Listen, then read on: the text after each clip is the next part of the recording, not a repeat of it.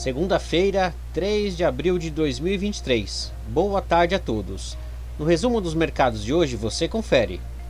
O Ibovespa terminou o dia em baixa de 0,37% aos 101.502 pontos, impactado pela divulgação nesta segunda-feira do PMI brasileiro, que evoluiu de 49,2 em fevereiro para 47 em março indicando uma deterioração mais acelerada nesses três meses iniciais de 2023.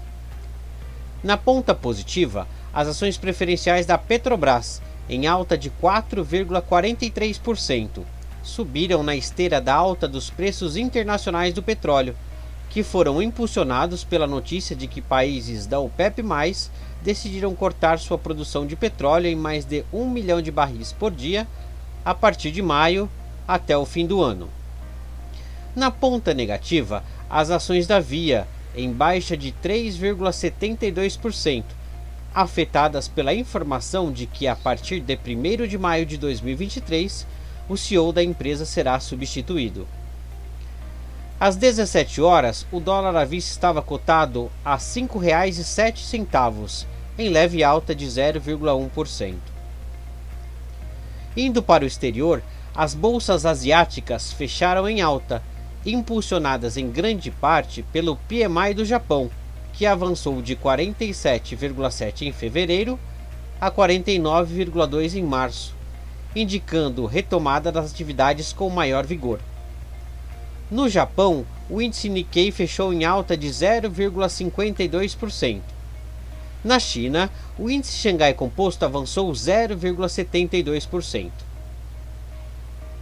Os mercados europeus encerraram sem sinal único, após os mercados serem impactados por temores de que cortes na produção de petróleo anunciados pelo OPEP+, potencializem a retomada do aumento da inflação na zona do euro.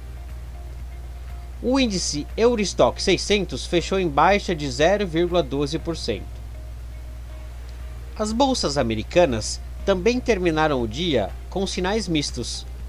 O temor de que a alta no preço do petróleo pressione a inflação, fazendo com que o Federal Reserve aumente ou mantenha a taxa de juros em níveis elevados por mais tempo, diminuiu o apetite a risco dos investidores.